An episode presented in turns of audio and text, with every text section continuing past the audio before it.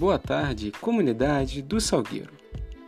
Alguns dos ouvintes já podem ter me visto pelos acessos dessa comunidade, becos e eventos. Me chamo Caio Gentil, tenho 33 anos, sou protético e graduando em odontologia pela Uva Tijuca.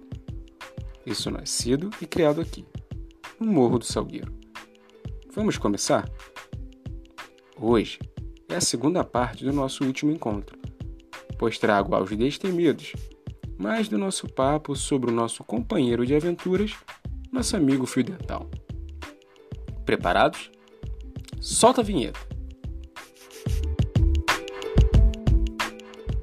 Papo de dente.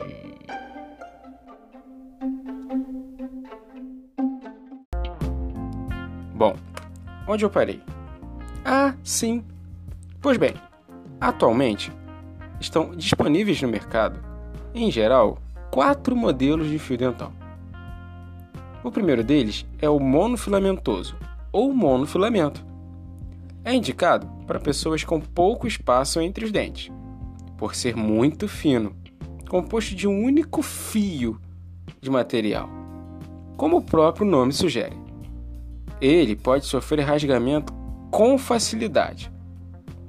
O segundo modelo, também chamado de multifilamentoso, é o contrário do anterior, pois ele é formado por vários fios de nylon, que permitem alcançar uma área bem maior. Porém, suas fibras são frágeis e podem desfiar. Está indicado para casos de maior espaço entre os dentes. Curtiu? Corre não, hein?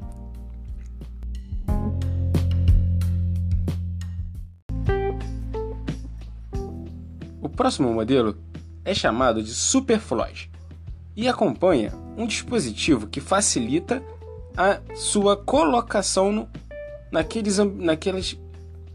Ai, o próximo modelo é o Superfloys.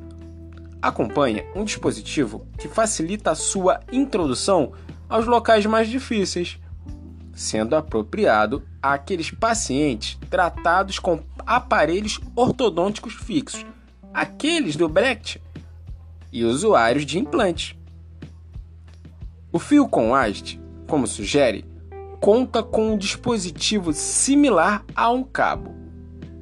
Esse tipo de fio dental conta com uma ponta curva que fica presa a um pedaço de filamento. E em outra ponta existe um palito para retirar grandes pedaços de resto de alimento. É um dispositivo que ajuda a alcançar principalmente os dentes molares, aqueles lá de trás. Ei, dorme não, hein?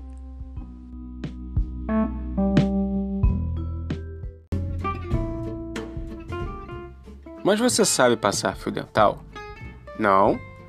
Vem comigo. Primeiro, corte um pedaço de fio, de aproximadamente uns 40 centímetros. Cada ponta deve ser enrolada entre os dedos indicador e polegar. Localizou? Deixando apenas um pedacinho livre.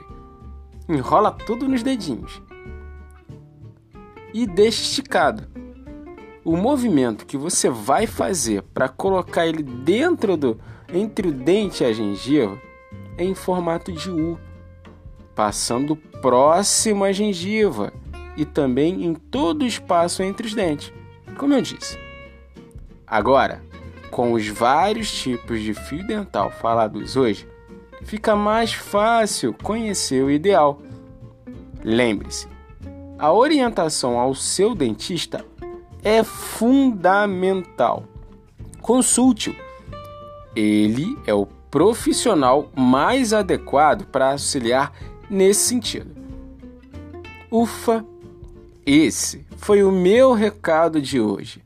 Espero ter trago um tanto mais de informações úteis sobre a saúde da boca a você, morador da comunidade do Salgueiro e sigam a rádio comunitária Se Liga Salgueiro nas redes sociais e fiquem à vontade para me seguir no meu Instagram, eu. gentil. Agradeço a todos pela atenção e boa semana. Até a próxima!